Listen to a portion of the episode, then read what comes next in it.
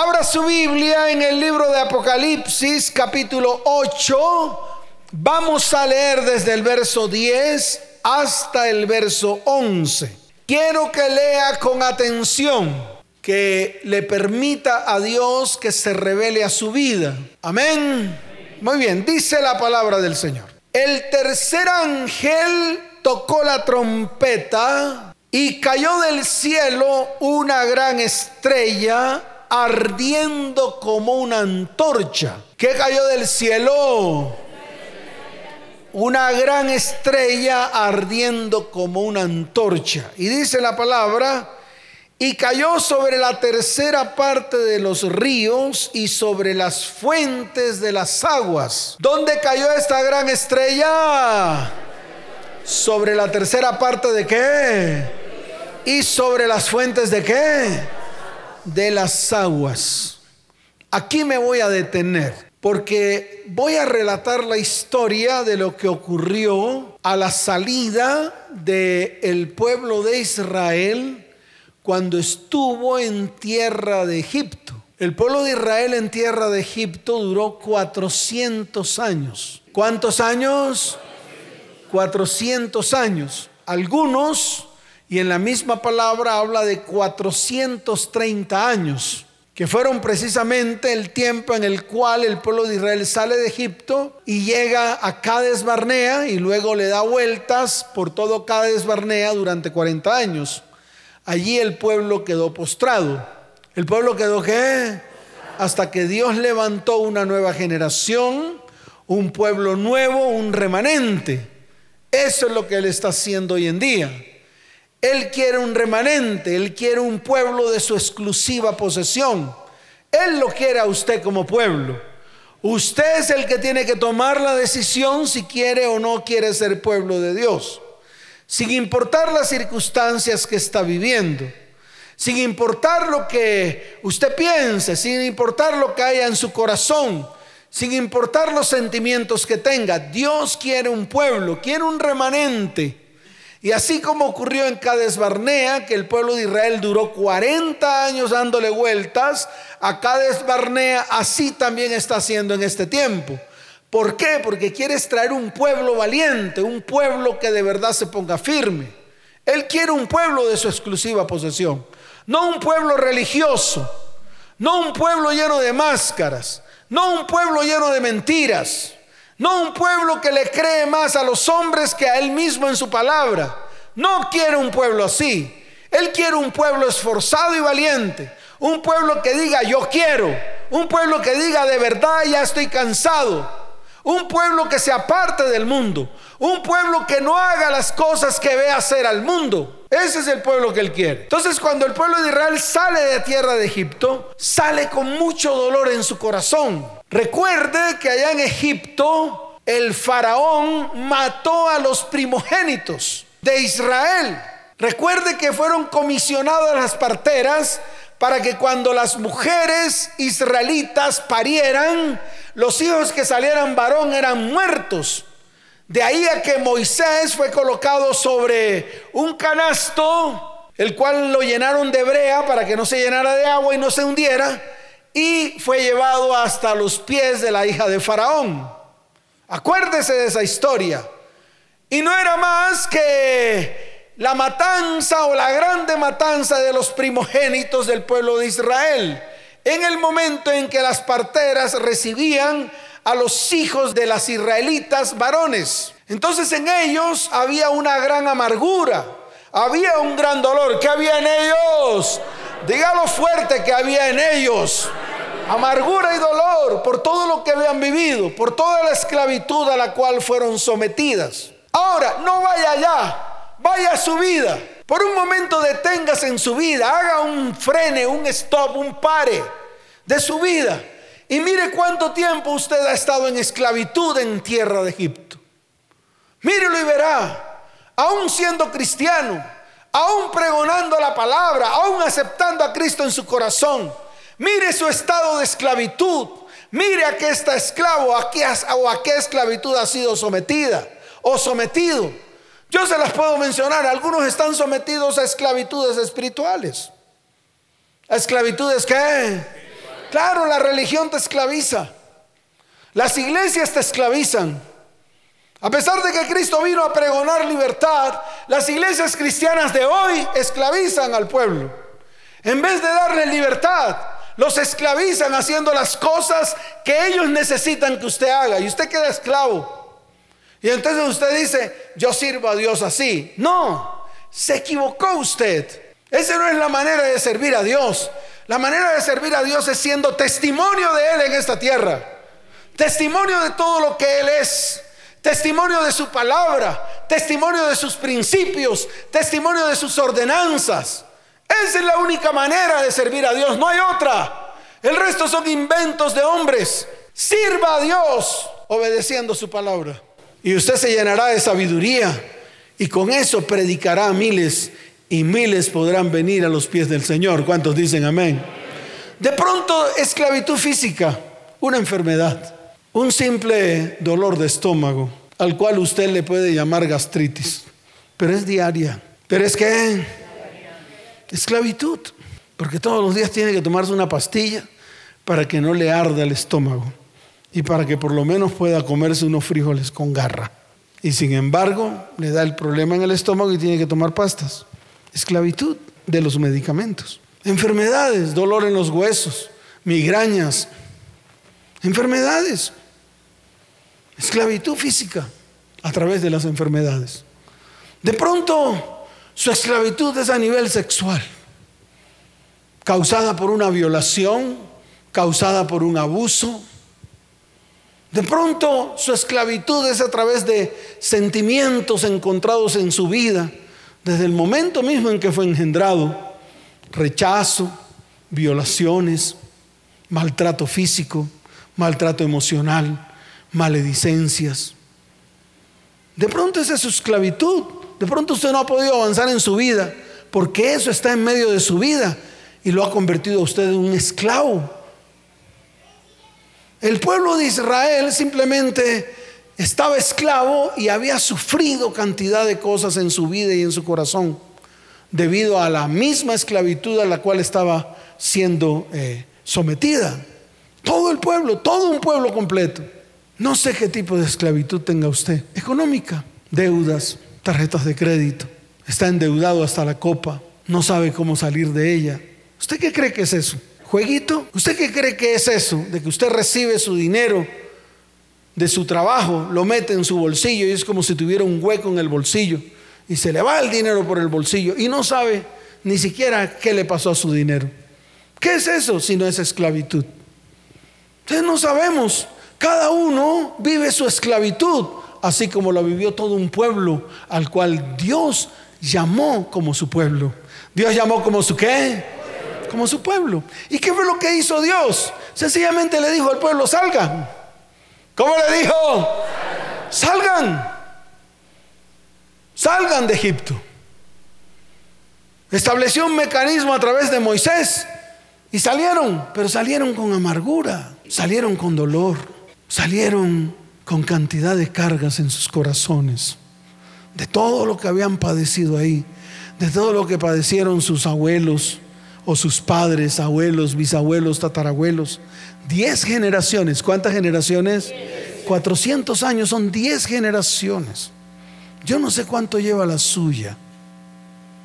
No sé. Hoy vinieron dos a consejería. Un hombre y una mujer.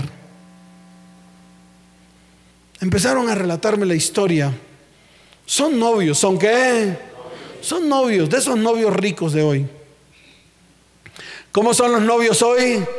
Ricos que se acuestan, hacen cositas ricas, ella vive en su casa, él vive en la de él, él tiene hijos, ella tiene hijos, se encuentran, hacen cositas ricas.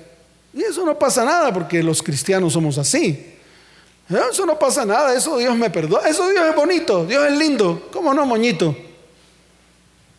Eso es lo que piensa usted, porque siempre ha sido un sordo y un ciego, porque nunca ha visto la magnitud de la palabra. Por eso puede hacer lo que se le da la gana, pero después se levantan los argumentos y cuando los argumentos se levanten viene destrucción. ¿Qué viene? Acabó el lío. Entonces sigue igual. Yo le mostraré su final. Si sigue igual, yo le mostraré su final. Si permite que Dios lo transforme, yo le mostraré su destino y su propósito. Esa es la diferencia. Y vinieron. Ella vino primero, él vino después. Es decir, era una consejería individual para que Dios les hablara. Para que Dios qué? Les hablara. Y Dios les habló. Lo primero que le, dijo Dios fue, dejen de fornicar. ¿Qué fue lo primero? Claro, dejen de fornicar. Se acabó el lío. Pueden ser novios, pero dejen de fornicar, hagan barbecho. Limpien su tierra. Limpien toda su vida.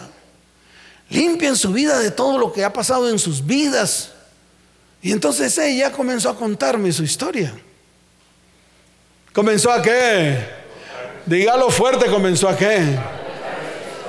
Y una de las partes históricas de su vida no fue cuando se consiguió el marido con el cual tuvo sus dos hijos. No, eso no es parte de su historia. La peor historia es que a los 15 años su papá se mató. Se mató, se pegó un tiro. Ella estaba en el tercer piso, él estaba en el segundo piso, oyeron el disparo y su papá se mató a los 15 años. Tenía 15 años. ¿Cuántos años tenía? 15 años. Le dije, ahí comenzó tu hecatombe, ahí comenzó tu amargura, ahí comenzó tu raíz de amargura. Porque se le mató a su papá. Le dije, tienes que averiguar tu ascendencia con tu mamá que está viva. Porque si tu mamá está viva, tu mamá también está en un mar de amargura y raíz de amargura. Y efectivamente, el trato de la mamá para con ella, de ella con los hermanos, es un trato duro, violento, maldiciente, airoso. Y todo esto debido a la raíz de amargura que nació en ella cuando vio a su padre morir por causa de un disparo que se dio. Pero ahí no acaba todo. Ella se fue o se fue, ¿no? Pues salió de la, de, la consejería, llegó el man. ¿Quién llegó? El man todo bonito, se sentó ahí en la silla esa incómoda, que hasta lo vi incómodo, y me lo quedo mirando así. Y le pregunté lo mismo. Le dije, ¿desde cuándo nació tu amargura? Y me dice, hace siete años que se murió mi esposa. Y yo, pastor, fui el culpable de su muerte. Así de fácil. Le dije, tienes que quitar esa culpa porque esa culpa Satanás la está colocando sobre tu mente para destruirte. Fue lo primero. Lo segundo, se encontraron dos con el mismo espíritu de muerte. Se encontraron dos con el mismo qué? Y número tres, con cipote argumento de estar teniendo relaciones sexuales fornicarias, pues ahí se levanta el argumento y en algún momento explota. Entonces tienes que mirar, porque puede causar la muerte a ti o a uno de tus hijos. Y le dije también a ella, a ti o a uno de tus hijos, porque viene por herencia espiritual. Y no solo le dije eso, fui más allá. Cuando fui más allá me dijo, pastor, pare, yo también me quise matar. Esto no es un cuento, cristianos. Aquí yo no estoy hablando historietas. Yo no hablo de eso aquí. Yo no hablo de cosas que a usted lo hagan sentir bien. Yo quiero que usted abra los ojos para que usted entienda el mundo espiritual en la cual usted está siendo sometido todos los días de su vida y usted sigue jugando. Y usted sigue creyendo que el Evangelio de Cristo es un Evangelio mamey, que usted se lo puede pasar por la faja cuantas veces se le dé la gana y jugar con la palabra y jugar con todo lo que está escrito porque es usted. Y yo le digo, no, pare, deténgase, corrija el rumbo y haga las cosas bien como las tiene que hacer. Tiene que hacerlas como las tiene que qué. O sea, bien, es así de fácil. En ellos dos hay una amargura y raíz de amargura que tarde o temprano, si no se ponen firmes a hacer lo que Dios les dice, comenzará a levantarse el argumento sobre sus vidas y cobrará vidas. Y eso se lo digo yo a usted. Por eso Dios siempre da la solución. Por ejemplo, con el pueblo de Israel cuando sale de tierra de Egipto, que era lo que nos estaba compitiendo ahorita, pues la narrativa. Cuando ellos salieron, que atravesaron el Mar Rojo, lo primero que hizo el Señor fue sanar las aguas amargas de Mara. ¿Fue sanar las qué? Claro, había que atacar el flagelo de raíz y el flagelo era amargura. El flagelo era la qué? Claro. Estos dos, esta pareja, lo primero que tienen que sacar de su corazón es la amargura y la raíz de amargura para que puedan caminar un camino correcto. O si no, seguirán desviándose. Y estoy hablando de una pareja que quiere hacer familia, de una pareja que qué. Es así de fácil. Dios lo hizo con el pueblo de Israel. Cuando salen de ahí, que atraviesan el mar, después de que hacen la gran fiesta de celebración, el siguiente paso fue Mara, amargura. Fueron a beber de las aguas y las aguas eran amargas. ¿Las aguas eran qué? Claro, porque había amargura en el corazón de ellos. Como esa estrella que cayó. Miren y verá. Esa estrella cayó y contaminó las aguas y las volvió amargas. Por ahí vamos en la lectura. Estoy haciendo todo un compendio espiritual para que usted lo vaya entendiendo. ¿Hasta dónde puede matar la amargura su corazón, su vida, su relación con Dios y su relación con los demás? ¿Y cuánto ese tentáculo, ese depredador llamado amargura puede alcanzar vidas, hogares y descendientes? ¿Cuántos dicen amén? ¿Cuántos dicen amén? Y dice la palabra. Y el nombre de la estrella, verso 11 de Apocalipsis capítulo 8 y el nombre de la estrella es Ajenjo. El nombre de la estrella es que. Y la tercera parte de las aguas se convirtió en Ajenjo. Y dice la palabra, y muchos hombres murieron a causa de esas aguas porque se hicieron amargas. Porque se hicieron qué? Dígalo fuerte, ¿cómo se hicieron? Amargas. Por eso Dios tuvo que llegar, llevar al pueblo a Mara ellos no tenían que pasar por ahí. Sin embargo, Dios en su sabiduría los llevó hasta Mara, no para que probaran las aguas amargas, sino para que se sanaran esas aguas amargas. Y la sanidad de las aguas amargas es sencillamente la sanidad del corazón con lo que tiene que ver con la amargura y la raíz de amargura. ¿Cuántos dicen amén? ¿Cuántos dicen amén? Dele fuerte ese aplauso al Señor.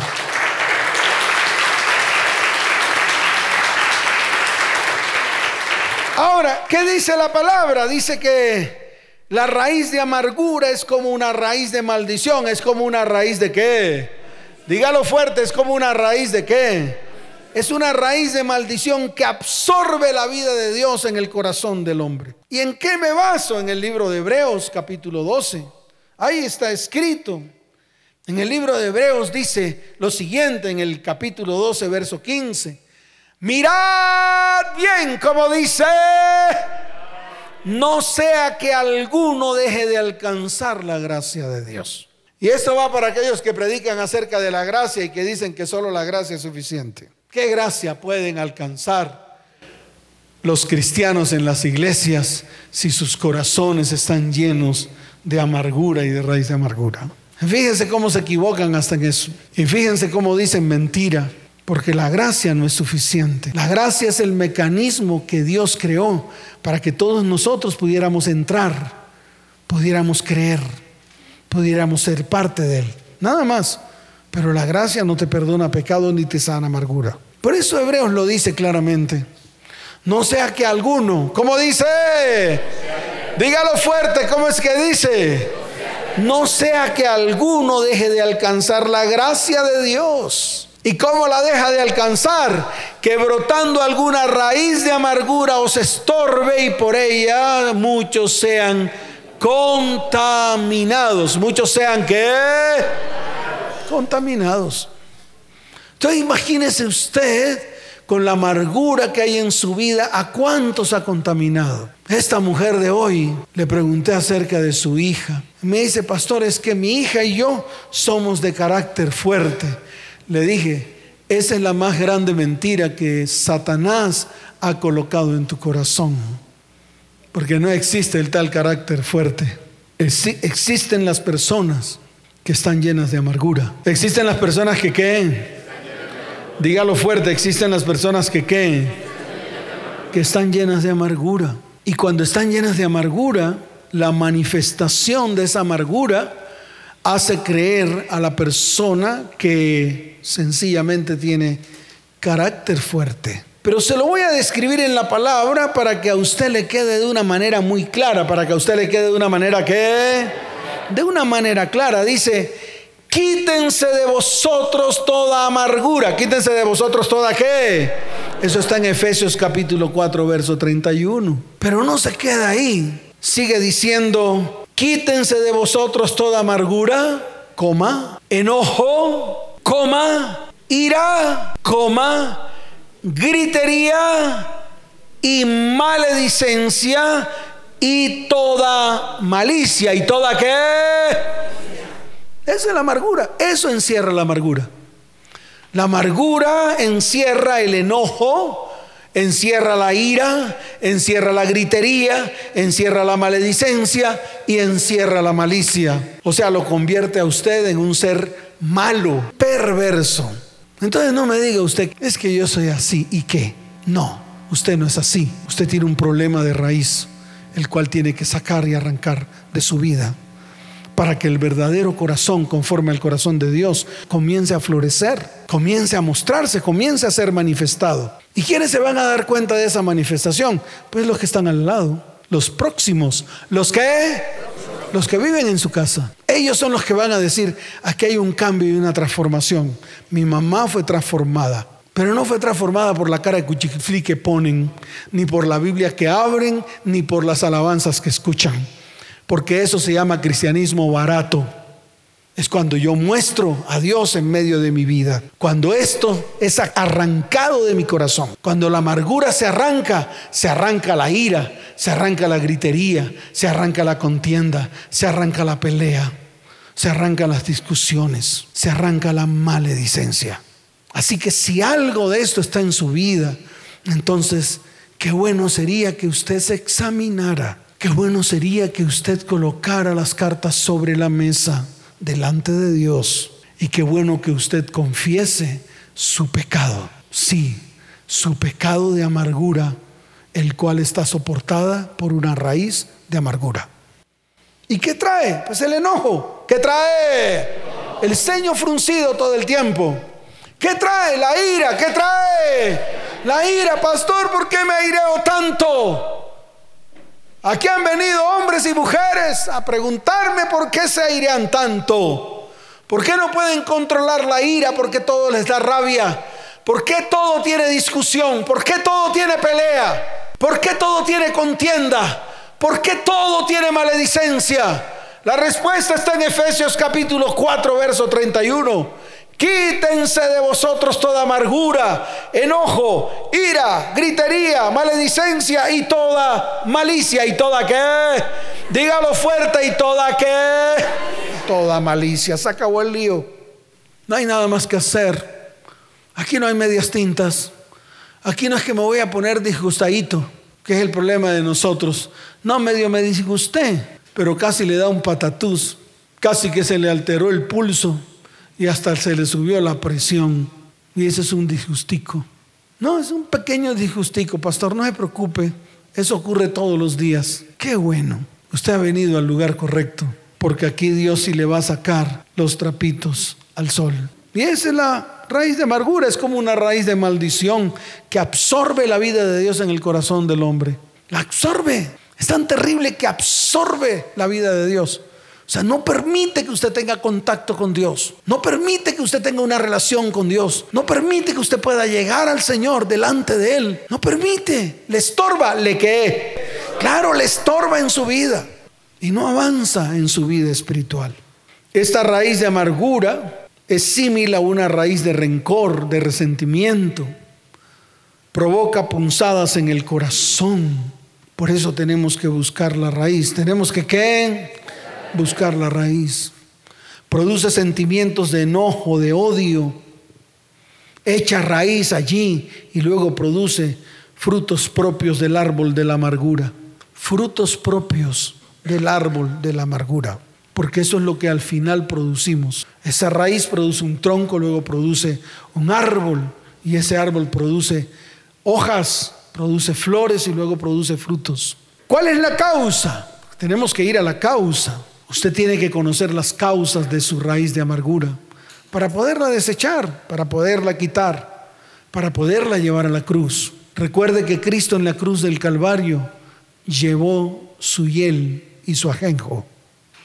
Cristo en la cruz del Calvario llevó qué? Claro, llevó su amargura.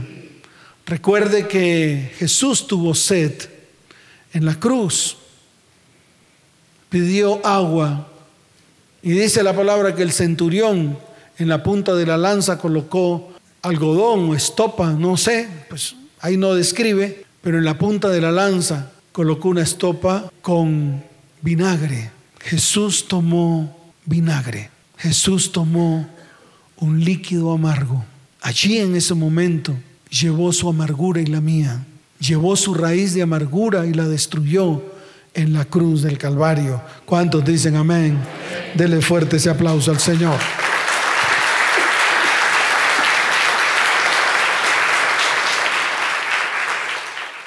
Ahora, lo que hay que mirar es cómo se sembraron las semillas de esta planta o de este árbol llamado ajenjo, llamado como ajenjo. ¿Cómo se sembró en su vida?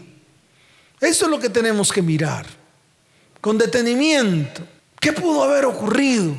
Yo le voy a poner algunos ejemplos de lo que puede producir la amargura y la raíz de amargura. Lo primero, el rechazo. ¿El qué?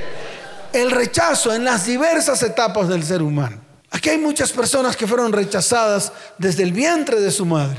Aquí hay muchas personas que sus mamás querían abortarlas, como también hay muchas personas en las cuales el papá no quería que usted naciera y por ende fue rechazada o rechazado. También conozco hombres que sus padres no los querían tener, o mamás que debido a circunstancias que estaban viviendo en el momento de su embarazo, produjeron rechazo con lo que estaba en su vientre y quisieron abortar. Tal vez su mamá se golpeaba en el vientre para que usted saliera disparado del vientre de su madre. Eso es rechazo. Tal vez rechazo en su niñez, o rechazo en su juventud, o rechazo en su edad adulta, qué sé yo. Pero una de las principales causas de esa semilla sembrada en su vida, de esa semilla que con el tiempo comenzó a producir una raíz y con el tiempo comenzó a crecer un árbol y con el tiempo comenzó a salirle ramas y con el tiempo comenzó a dar fruto, la semilla que sembró fue la de rechazo. No sabemos, solo lo sabe usted.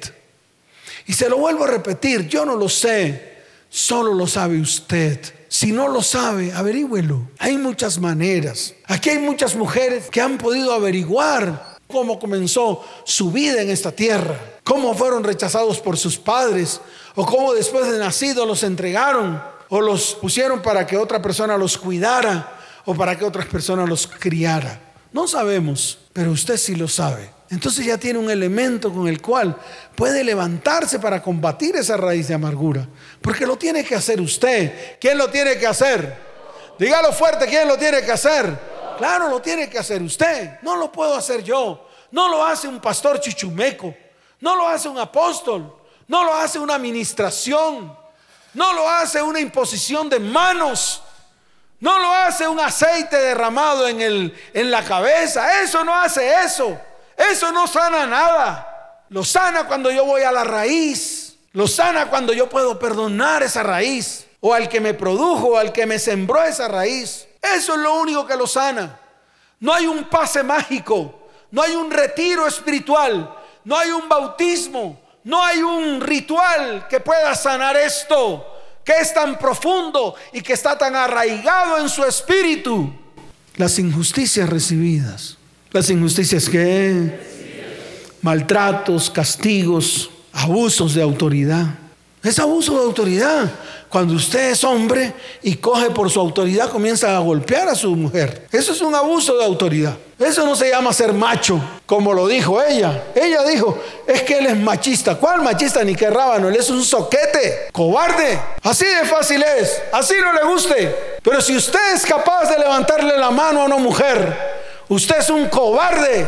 No es que usted sea machista, es un cobarde y va a tener que dar cuentas delante de Dios. Y muchas personas que están aquí han recibido injusticias. Yo le conté la mía, la injusticia que hicieron contra mi vida, mi familia. Todavía llevo 10 años en eso. Y llegó una raíz de amargura por esa injusticia. Pero un día Dios se sentó a mi lado y yo pude perdonar a todos ellos que hicieron injusticias contra mí. Y ahí comenzó mi sanidad y la de mi familia. ¿Cuántos dicen amén? Las traiciones, las infidelidades, son injusticias. ¿Usted cree que es justo que usted le entregue el corazón a un hombre y que el hombre se acueste con otra mujer? ¿O usted varón le entrega el corazón a una mujer para formar un hogar y la mujer se acueste con otro hombre? ¿Usted cree que eso es justo? ¿Usted cree que eso es justicia? Eso es la, las injusticias más grandes que puede cometer un ser humano contra otro ser humano. La deshonra. ¿Usted cree que es justo que usted, varón, abra su bocota para maldecir a su mujer diciéndole que es una bruja, una perra, una zorra? ¿Usted cree que eso es justicia de Dios? ¿Usted cree que es justicia de Dios que usted coja a sus hijos, que son carne de su carne, hueso de sus huesos, sangre de su sangre y los maldiga y los mande a la deriva del mundo? Cuando usted sabe que como autoridad ejerce influencia sobre todo el destino de sus hijos. ¿Y usted cree que eso es justo? ¿O es que acaso Dios le dio hijos para que usted cometa injusticia contra sus hijos? ¿Y qué produce? Amargura y raíz de amargura. ¿Usted cree que cuando nace el desamor en el hogar y usted le dice a su mujer que ya no la ama más, dije porque la chimoltrufia así lo hace sentir rico? ¿Usted cree que eso es justicia? ¿Usted cree que usted puede levantar cabeza después de cometer tan grande injusticia delante del cielo y delante de la tierra? ¿Qué le pasa a usted? Las ofensas no sanadas. ¿Cuántas personas en este lugar tienen ofensas en sus vidas que no han sido sanadas, no han sido vendadas, no han sido curadas? Y han ido a diez mil encuentros y retiros espirituales. Se conocen la Biblia de cabo a rabo. Han hecho las escuelas de líderes habidas y por haber impuestas por los hombres, pero sus corazones con heridas aún no sanadas, aún no obturadas, ofensas que todavía están en el corazón de los hombres y las mujeres, cuando sabemos que tenemos a un Señor que murió en la cruz del Calvario y llevó completamente todo nuestro dolor. ¿Para qué nos sirve nuestro cristianismo? ¿Para qué? ¿Para que usted haga las cosas del mundo? A mí me asombra mi esposa esta mañana cuando dijo, estar en el mundo no es comprar y vender, no es comerse un pan o un roscón. Estar en el mundo no es ir a un banco a sacar dinero del cajero. Eso no es. Estar en el mundo es guardar en el corazón dolor, odio, rencor y manifestarlo. Eso es estar en el mundo, tomar y absorber las cosas del mundo y volverlas propias en nuestras vidas. Y eso es lo que hacemos nosotros. No estamos en Cristo, porque si estuviéramos en Cristo tal vez hubiésemos sido sanados completamente. En el momento en que aceptamos a Cristo en nuestro corazón y todo lo que Él hizo por nosotros en la cruz del Calvario. Pero no ha sido así. Eso no es lo que ha ocurrido en la iglesia. Esa es la mentira más grande de la iglesia. La iglesia está llena de heridas, está llena de dolor, está llena de fracasos. Y no han ido donde su Salvador para que el Salvador haga lo que ya hizo hace más de dos mil años. ¿Sabe por qué? Porque nuestra fe es una fe que nos sirve. Porque colocamos nuestra fe en los hombres en las instituciones religiosas, en la religión y en la religiosidad barata. Porque no hemos conocido al verdadero Dios y de lo que Él es capaz de hacer en medio de vidas, hogares y descendencias. Porque seguimos los pasos que nos dictan los hombres, mas no seguimos la palabra que nos dice Dios que tenemos que hacer. Esa es la gran diferencia de una iglesia que Dios anhela a una iglesia humana que Dios aborrece la falta de perdón. ¿Cuántos de los que están aquí están sometidos a sus verdugos? Por la falta de perdón. Porque no somos capaces de pararnos y de perdonar al que nos ofendió. Porque queremos seguir en las mismas. Es así de fácil. Los fracasos. ¿Cuántos fracasados? Hoy me escribió una mujer que viene a esta iglesia. Al final le tuve que decir, ¿y de qué te sirvió venir a esta iglesia si hiciste todo lo contrario? Quedó embarazada. Le pregunté, ¿y ese varón es cristiano? Me dice, no. ¿Y qué te pasa? Estoy hospitalizada porque tengo preclancia. Le dije, ¿y a ti quién te ordenó o quién te dijo que podías acostarte con cualquier impío? Ya, se acabó el lío. Le dije, ¿acaso no has escuchado las charlas? ¿Acaso no ibas a la iglesia, no te sentabas ahí delante de ese muro? ¿A ti quién te dijo que podías acostarte con un impío no creyente? ¿Tú crees que lo vas a poder convencer? ¿Qué te va a traer ese no creyente a ti después de la sanidad que Dios ha hecho en tu vida? Y mira los resultados. Preclancia. Así de fácil es. Amén. ¿Cuántos dicen amén? Denle fuerte ese aplauso al Señor. ¿Qué tenemos que hacer? Es la pregunta que tal vez muchos de los que están aquí se hacen. Pastor, ¿qué hago? ¿Cuál es el mecanismo? ¿Cuál es el paso uno? ¿Cuál es el paso dos? ¿Será que usted abre unos retiros espirituales y nosotros vamos y allá como monjes del Tíbet nos sentamos alrededor del fuego y quemamos eh, todos nuestros pecados escritos en un papel bajo la sombra de la luna o bajo la luz de la luna y bajo el sonido de una guitarra que suena melancólicamente y me hace llorar, eso no sirve para nada. Eso no sirve para un rábano. Le voy a dar dos ejemplos de dos mujeres que venían bien amargadas. Dos mujeres que qué? Claro, una llamada Ana. ¿Cómo se llamaba la una? Ana. El caso de Ana es un caso particular. Ana era la mamá de Samuel, o sea, del profeta Samuel. Ana no podía tener hijos. ¿Ana qué? No podía tener hijos. Su amargura no era el no poder tener hijos. No, esa no era su amargura. Su amargura era que le quería dar hijos a su esposo porque había una penina, había una que una penina que si le daba hijos. Entonces el problema no era que ella no diera hijos, el problema era la penina. ¿Cuál era el problema? Y eso la llenó de amargura. Es para que usted lo entienda. Es para que usted, varón, entienda por qué su mujer es amargada. Eso le, muestra un panorama de por qué su mujer es amargada. Pues obviamente es amargada. ¿Por qué? Porque, porque usted le puso una penina ella se dio cuenta de la penina que usted tenía. Así usted nunca se la haya presentado. Claro. ¿Y de qué la llenó? De muchos pensamientos aquí. Muchos pensamientos. Cuando usted llegaba tarde, pues ella se quedaba pensando. Y todos esos pensamientos comenzaron a carcomerle el corazón. Por la penina. ¿Por la qué? Eso le pasó a Ana. Amargada.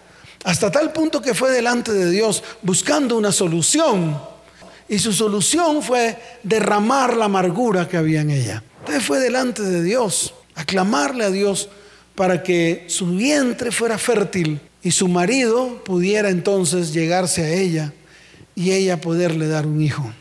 ¿Qué nota esto?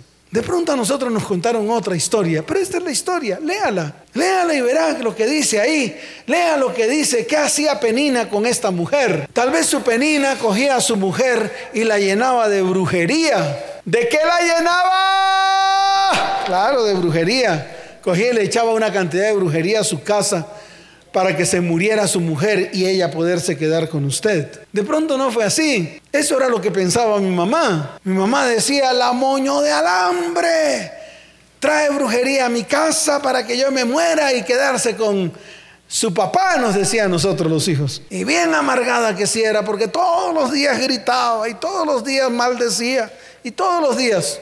¿Cuál era la causa de la amargura de mi mamá? La moño de alambre. Bueno, para Ana era la penina. Para Ana era quién. Mire el verso 6 del capítulo primero de Primera de Samuel para que usted lo entienda. Dice, y su rival, ¿quién? La irritaba enojándola y entristeciéndola. Su rival, su qué. Dígalo fuerte, su qué Claro, ¿y quién era la, rival? En el verso 4 está, está, dice, y cuando llegaba el día en que el Cana ofrecía sacrificio, daba a Penina su mujer, a todos sus hijos y a todas sus hijas, a cada uno su parte.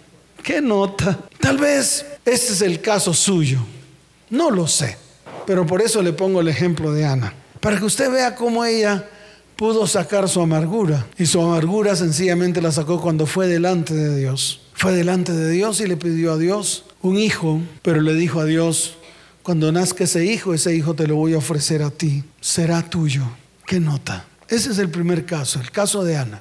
Usted lo conoce. Usted sabe quién fue Samuel, uno de los más grandes profetas y uno de los más grandes jueces del pueblo de Israel. Samuel. Dice la palabra que Samuel ministraba en los atrios de Dios y Dios se le aparecía. Dios qué? Se le aparecía. ¿Qué nota? Y le hablaba y le decía Samuel y él le decía, heme aquí. Qué bueno sería que tú hoy colocaras tu vida delante de Dios. Haz barbecho, deja reposar tu tierra, todo lo que te estorba, quítalo de tu vida para que comience un tiempo de limpieza en tu vida, en tu tierra. Si tienes hijos, dedícale el tiempo a tus hijos. Comienza por ti y por tu familia para que comience la restauración. Eso fue lo que hizo Ana. Ana le dedicó su hijo a Dios. Haz lo mismo tú. Comienza a dedicar tu vida a Dios. Si hay muchas cosas que te estorban, hay muchas cosas que, que te estorban, échalas de tu vida. Sácalas de tu mente. Sácalas de tu corazón. De pronto suene a una panacea, pero no hay un mecanismo para sanar la amargura si no es esta. La que vemos de las personas que dieron ejemplo de cómo fueron sanadas por causa hasta de los milagros que Dios hizo en ella. Ella fue delante de Dios, hizo voto delante de Dios. Dice la palabra que ella oraba largamente delante de Jehová. Y Ana hablaba en su corazón. Elí la tuvo por ebria. Y Ana le respondió, no, Señor mío, yo soy una mujer atribulada de espíritu. No he bebido vino ni sidra, sino que he derramado mi alma delante de Jehová. ¿Por qué no hacemos eso? ¿Por qué no tenemos un tiempo de intimidad con Dios? Presentando nuestra vida delante de Él. Desde el mismo momento en que fuimos engendrados hasta el momento en el cual nos hicieron daño. ¿Y por qué no cogemos a cada persona que nos hizo daño y comenzamos a perdonarla de verdad? Todos esos que nos ofendieron, perdonémoslo. ¿Por qué no nos desatamos? ¿Por qué no nos qué? ¿Por qué no nos desatamos de las ligaduras y de las ataduras que tenemos con las personas a las cuales le guardamos rencor, odio, rabia? O tal vez indiferencia. ¿Por qué así lo llaman? No, ya yo lo perdoné. Especialmente aquellos que le hicieron daño. Aquellos que las embarazaron y las dejaron tiradas. Y sus corazones se llenaron de amargura por el desamor. Y en vez de perdonar a esas personas y desligarse de ellas, porque cuando usted no perdona, yo le quiero decir algo, usted está ligado a la persona, pero cuando usted perdona, usted se desliga de la persona. Y en vez de desligarse de la persona, se ata más, maldiciéndola, como lo que pasó aquí con un varón que la misma mujer le dijo, hasta que yo no te vea aquí arrodillado, no voy a descansar hasta que no te vea arruinado, hasta que no te vea arrastrado, hasta que no te vea podrido. Imagínese esa atadura que todavía esa persona tiene con esa mujer y que esa mujer tiene con ese hombre, porque hasta que no se cumpla el espíritu inmundo que salió de su boca, va a estar ligándolo a esa persona. Y eso es lo que le ha pasado a usted. ¿Cuántas veces usted ha declarado maldición sobre esas personas que le hicieron daño? y todavía está ligado en su corazón a esas personas, yo le invito a que se desligue. Y la única manera de desligarse es perdonándolos y bendiciéndolos. ¡Ay, cómo voy a bendecir a ese mequetrefe! Eso es lo que dicen muchas. Aquí viene una mujer a consejería y le dije, perdona a ese man, ¿por qué se ata tanto a ese man? No, ¿cómo voy a perdonar yo a ese man? Pa, ese no sé qué. Bueno, me dijo de todo. ¿Qué no me dijo de él? ahí llorando en pleno, ahí en plena consejería. Pero ahí en medio de ese sofá rico empezó a maldecir y a maldecir y a maldecir. Y yo veía cómo salían los demonios de su boca y de su boca. Y le dije, ahora te ligaste el triple de lo que estabas ligado con ese hombre. Es así de fácil.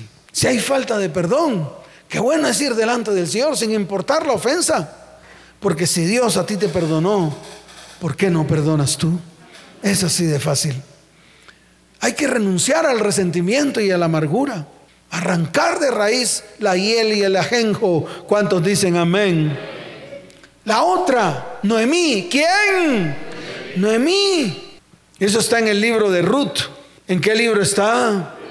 En el libro de Ruth. Imagínense esto tan terrible. Murió Elimelech. ¿Murió quién? Elimelech, marido de Noemí. Ella se quedó con sus dos hijos, los cuales tomaron para sí mujeres moabitas. El nombre de la una era Orfa y el nombre de la otra era Ruth y habitaron allí por unos 10 años. Y mire lo que pasó, que fue precisamente lo que les explicaba al comienzo de estos dos, en el cual ella, la mujer, había visto morir a su padre de un tiro que se dio. Y él vio a su esposa morir de una enfermedad. Esto pasó lo mismo, mire lo que dice.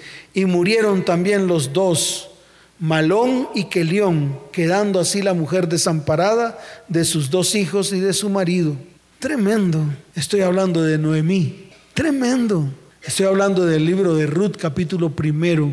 Ahí está escrito y mire lo que dice, y se levantó con sus nueras y regresó a los campos de Moab porque oyó que en el campo de Moab que Jehová había visitado a su pueblo para darles pan. Y salió de ahí, dice la palabra. Salió Noemí con sus dos nueras, una nuera y la otra siera. ¿Una qué? Una nuera y la otra siera. Y le dijo a las dos, le dijo, ¿para qué me siguen? Yo no tengo más hijos que darles para que los rediman a ustedes. Y si tuviera algún hijo de alguien ahorita, tendrían que esperar muchos años para que ese hijo mío pudiera ser marido de ustedes dos. Increíble. Orfa, ¿quién? Orfa se fue, cogió sus motetes y se largó. Pero escuche, Ruth le dijo a Noemí, no me ruegues que te deje y me aparte de ti, porque a donde quiere que tú fueres iré yo y a donde quiere que vivieres viviré. Tu pueblo será mi pueblo y tu Dios será mi Dios. Qué tremendo. Y dice la palabra que ella le respondía, no me llaméis Noemí, sino llamadme Mara, porque en grande amargura me ha puesto el Todopoderoso. Yo aquí veo muchas maras y veo muchos maras amargadas, y amargados, fracasados, fracasadas. Pero así como ocurrió con Noemí, con Ruth, también puede ocurrir con usted, porque Dios es un Dios de oportunidades. Dios es nuestro Dios sanador, capaz de sanar todo lo que hay en medio de nuestra vida y en medio de nuestro corazón. ¿Cuántos dicen amén? Al final todo esto se resume en que de la unión entre vos y Ruth vino la descendencia de Jesús. A lo mejor tu descendencia, ese que te produjo tanta amargura, va a traer mucha bendición a tu vida, a tu casa, a tu hogar y a tu descendencia. ¿Cuántos dicen amén? Todo esto puede ocurrir cuando nosotros nos colocamos firmes delante de Dios y cuando permitimos que Dios comience a obrar en medio de nuestra vida, nuestra casa, nuestro hogar y nuestra descendencia. ¿Cuántos dicen amén? Dele fuerte ese aplauso al Señor. Colócate en pie. Así como ocurrió con Ruth y con Noemí, fueron dos mujeres que al final fueron redimidas. La una por un pariente de Elimelech, esposo de Noemí que murió, y la redimió. Por el otro lado, vos que redimió a Ruth. Y como Ruth había decidido ser parte del pueblo de Dios, cuando declaró que tu pueblo será mi pueblo y tu Dios será mi Dios, Dios la recompensó y bendijo su vida. Ahí comenzó la restauración de una mujer llamada Ruth y de una mujer llamada Noemí, que cuando llegaron a esas tierras eran mujeres amargadas. Amén. Levante su mano derecha al cielo hoy. Vamos a pedirle perdón a Dios. Yo quiero que cierre sus ojos y yo quiero que hoy le pida perdón a Dios. Tal vez porque usted fue la causa de rechazo o usted fue el rechazado.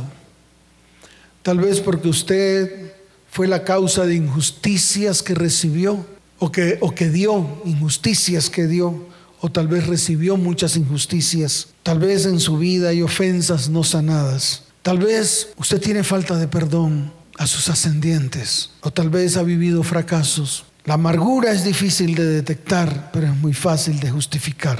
Y hoy no la vamos a justificar. Levante su mano derecha y dígale, Señor, hoy te pido perdón. Hoy llevo a la cruz del Calvario ese espíritu de rechazo para que tú lo exhibas públicamente y sea avergonzado delante de todos los principados y todas las potestades. Señor, hoy te pido perdón por todas las injusticias que lancé contra los próximos. Señor, perdóname por todas aquellas ofensas que envié sobre mis próximos y que aún no he sanado. Señor, perdóname por la falta de perdón, porque yo fui perdonado por ti. Fui perdonado de todos mis pecados, de todas mis deudas, y no he sido capaz de perdonar a los que me han ofendido. Señor, perdóname, porque he sido la raíz de fracasos, no solo en mi vida, sino también en mi hogar y en mi descendencia. Padre, hoy vengo delante de ti a pedirte perdón, a perdonar a mi ofensor y a pedir perdón a los que he ofendido, a renunciar al resentimiento y a la amargura Hoy, Señor, declaro que en la cruz del Calvario ocurrió un acto de limpieza de toda mi amargura, de ruptura de toda raíz de amargura. Señor, esa lanza en la cual en la punta había un copo de algodón y en el cual colocaron hiel y ajenjo, colocaron vinagre puro y te lo hicieron beber. Allí, Señor, fue el acto de redención más grande que pudiste hacer sobre mi vida, sobre mi hogar y sobre mi descendencia. Hoy declaro que a través de ese acto profético hecho en la cruz del Calvario, llevaste mi amargura, llevaste mi dolor y quebraste toda raíz de amargura. Señor, hoy conozco la causa de mi amargura y la llevo a la cruz del Calvario y allí se destruye en el nombre de Jesús. Padre, te doy gracias, te doy la gloria y te doy la honra, porque hoy comienza mi sanidad. Hoy tomo la mejor decisión, que es ponerme firme delante de ti para ser sanado, para ser libre de toda atadura, para ser libre de toda cárcel para ser libre de toda cadena. En el nombre de Jesús. Porque escrito está, Cristo vino a liberar a los cautivos, a abrir las cárceles de aquellos que estaban presos. Y hoy creo en esa palabra. Hoy soy libre de mi esclavitud, de mis cárceles espirituales. En el nombre de Jesús. Amén. Y amén. Dele fuerte ese aplauso al Señor.